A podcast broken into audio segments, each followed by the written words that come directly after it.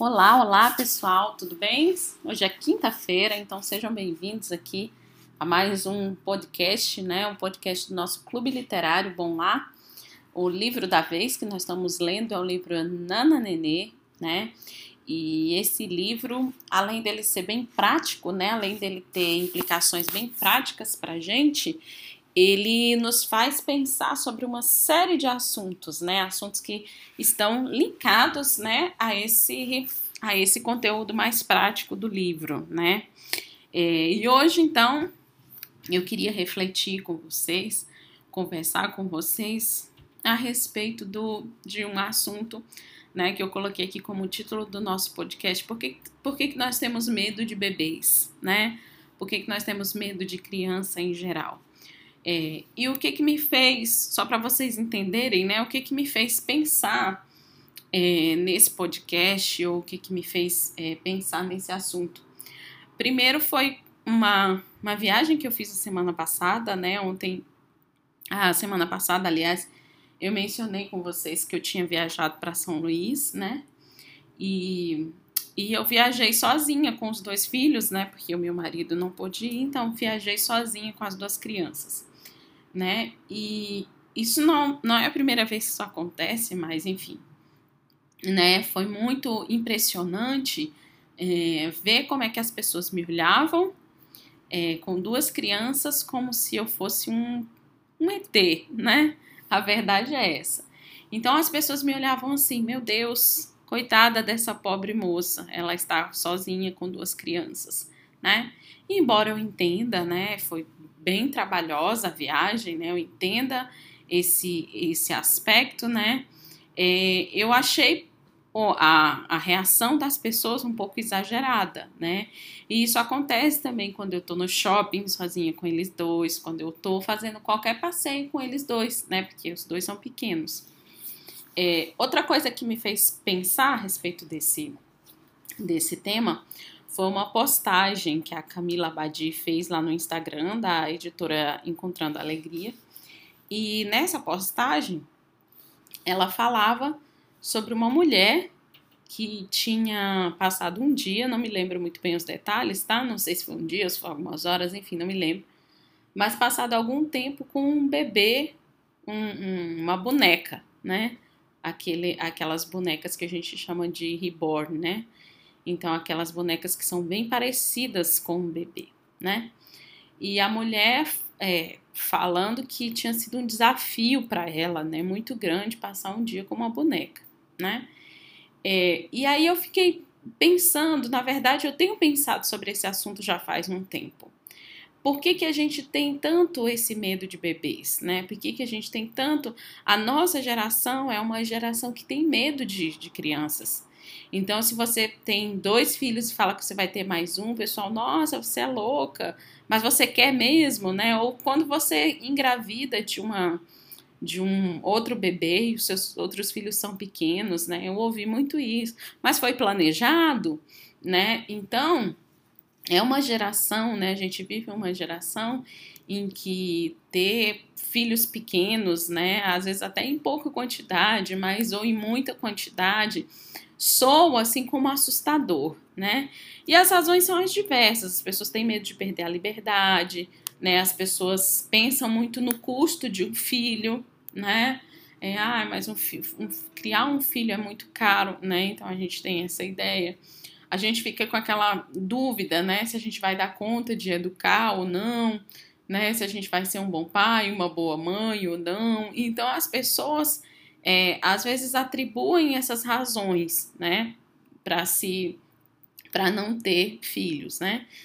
E, e às vezes nós que somos, somos cristãos, né, a gente acaba é, bebendo, digamos assim, né, dessas. A gente está imerso nesse ambiente e para a gente acaba sendo muito natural. A gente vai absorvendo também esse medo e essa visão enfim, esse espírito da nossa época acaba exercendo uma influência muito grande sobre a gente e a gente não, não procura refletir sobre, as nossas, sobre essas influências, sobre aquilo que nos influencia, né?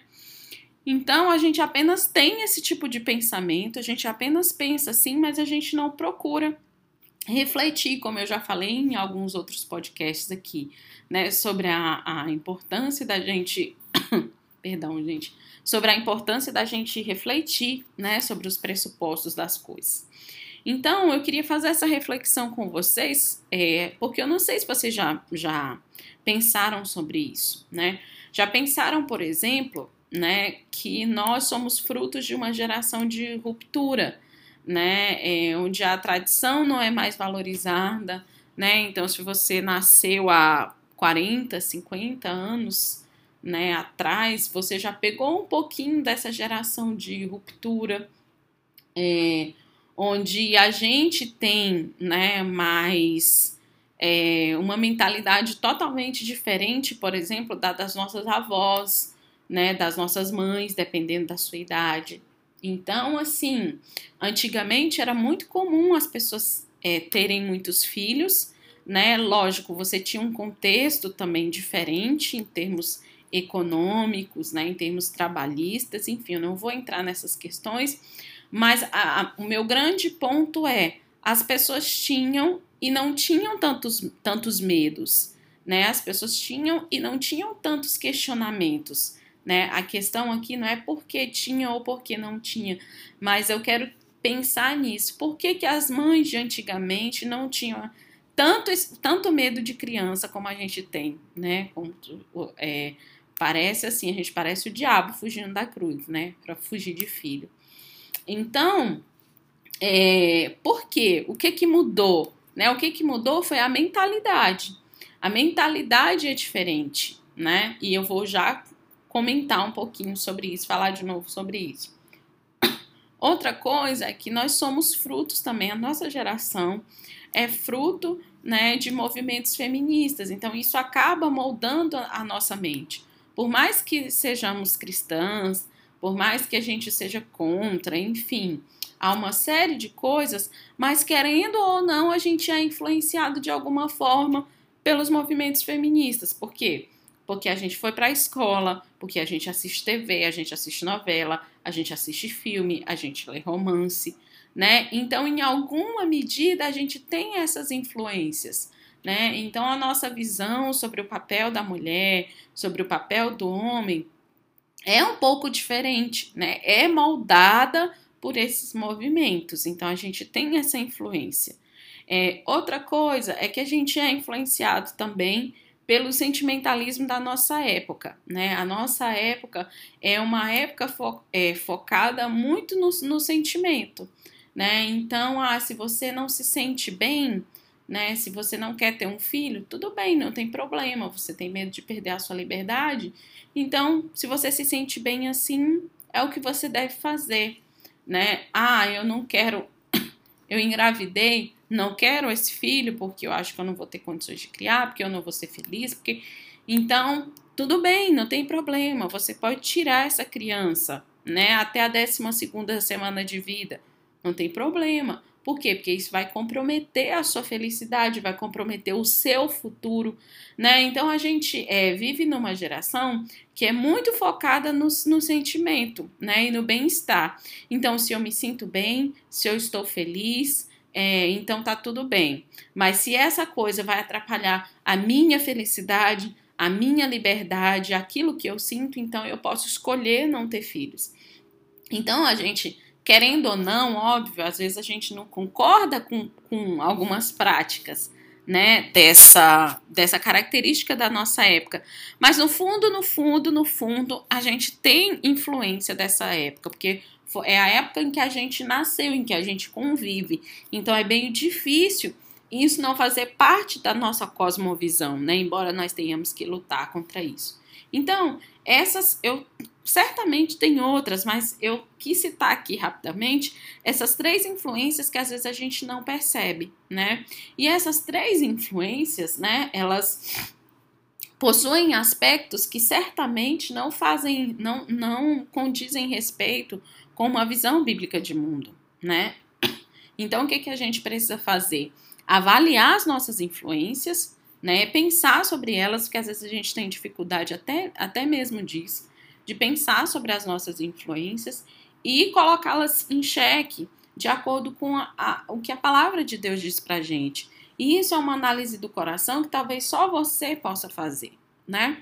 Mas eu queria deixar aqui, para a gente poder encerrar o nosso podcast de hoje, é, é, coisas práticas que a gente pode fazer que nos ajudam, então, a lutar contra a maré, né? A lutar contra essas influências que são ruins, né? E coisas práticas que tem, tem, são mais condizentes, digamos assim, com a escritura, porque isso também ajuda a gente a moldar o nosso coração para ajustar a nossa visão à, visão bíblica, né? Então, que, que, quais são as coisas práticas que a gente pode fazer? Eu coloquei aqui quatro coisas porque a gente tem um tempo bem limitado aqui no nosso podcast.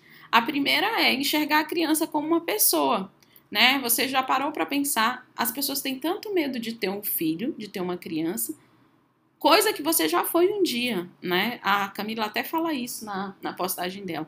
Não é medo de uma cobra, não é medo de uma aranha, gente, é medo de uma criança, né? De um ser humano, igual a mim. Né? Então a gente precisa enxergar a criança como uma pessoa.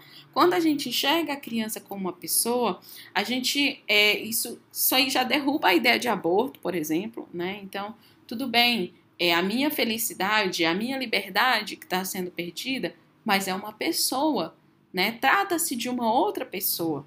E a gente também enxerga a criança, não enxerga a criança como um ser sensível demais, como algo que vai se quebrar, né? Então eu tenho medo de pegar na criança, eu tenho medo de botar a criança na banheira porque ela vai chorar, porque ela vai. Então assim, a gente enxerga o ser humano, né, o bebê como alguém muito sensível e na verdade ele não é, não, não precisa enxergar com essa sensibilidade toda. Obviamente, um bebê exige cuidados, né? É, mas eles não são tão sensíveis quanto a gente imagina, né? Então, vamos enxergá-los como pessoas, né? Dignas de respeito, dignas de amor, dignas de afeto, né? Não é para a gente ter medo, para tratá-las como pessoa.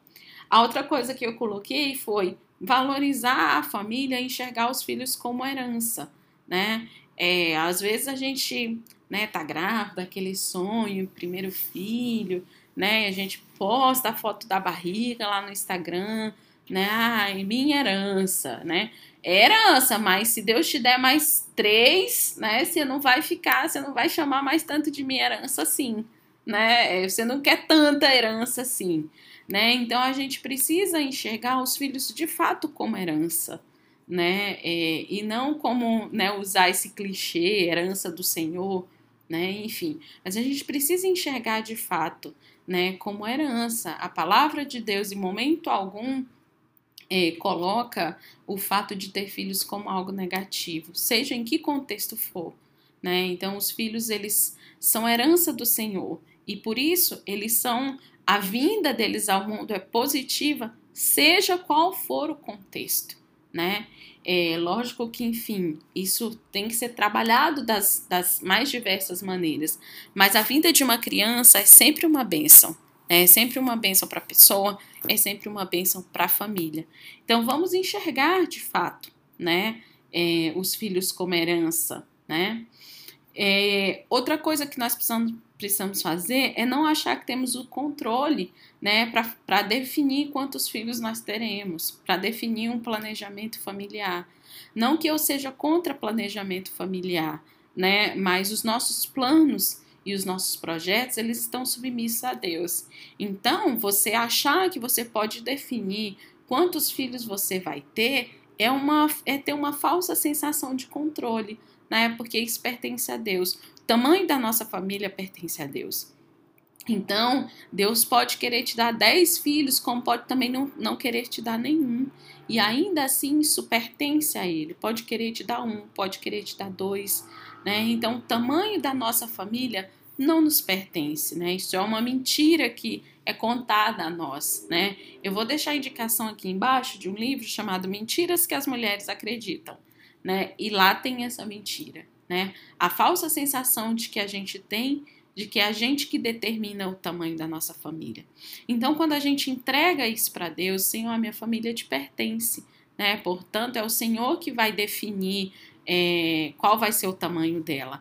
E quando a gente se submete a Deus, né, a gente para né, de ter medo de criança, porque é Deus que vai dar a quantidade de filhos que ele desejar para gente. E dando a quantidade de filhos que ele desejar, ele também vai dar condições de criar, né? Vai sustentar, vai nos dar condições de educar. Então isso é um desafio muito grande, é um desafio para mim em particular. Né, quando eu penso em ter mais filhos, não pense que eu também não tenho essas dúvidas, não pense também que eu não tenho esses medos, né? Mas ou a gente confia de fato em Deus, que é provedor, que é sustentador, ou então a gente está brincando de ser cristão, né? É, e por último, a última coisa que eu coloquei aqui é a gente investir na formação de homens e mulheres conscientes dos seus papéis, né? Então, se você é mãe de menina, né, conscientize ela desse papel, né, do chamado para o qual ela foi chamada, né, de acordo com a palavra de Deus. Conscientiza ela desse chamado como esposa, como mãe, né, é, conscientize o menino do seu papel como provedor, como protetor da família, porque quando eles crescerem, embora se obtenham essas influências que eu falei no início, que são influências que nós temos também, vai ser mais fácil para eles porque eles já estão mais conscientes do seu papel, né? Então é isso, eu acho que esses passos são passos muito práticos que a gente já pode fazer com os nossos filhos e que a gente já pode ir fazendo no nosso coração, né? É, nós precisamos perder esse medo, né, de criança, a gente precisa perder esse medo de ter filhos, a gente precisa enxergar os filhos como pessoa, valorizar como herança mesmo de Deus, é, enfim, e entregar a Ele o controle da nossa vida e da nossa família. Eu queria encerrar porque disso depende não só a nossa família em si, mas toda uma geração.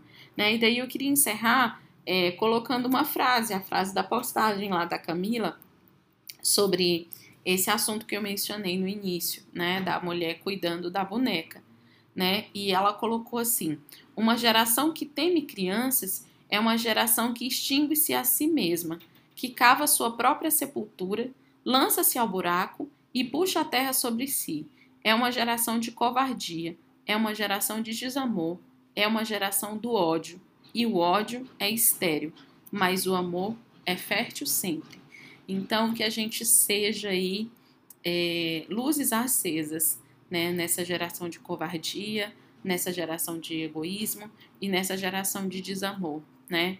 Que a gente ame as crianças, que a gente queira as crianças, né? E que a gente coloque é, diante de Deus toda a nossa disposição, todo o nosso amor e tudo aquilo que Ele nos oferecer para cuidar delas, tá bom? Eu vejo você no nosso próximo podcast. Um abração.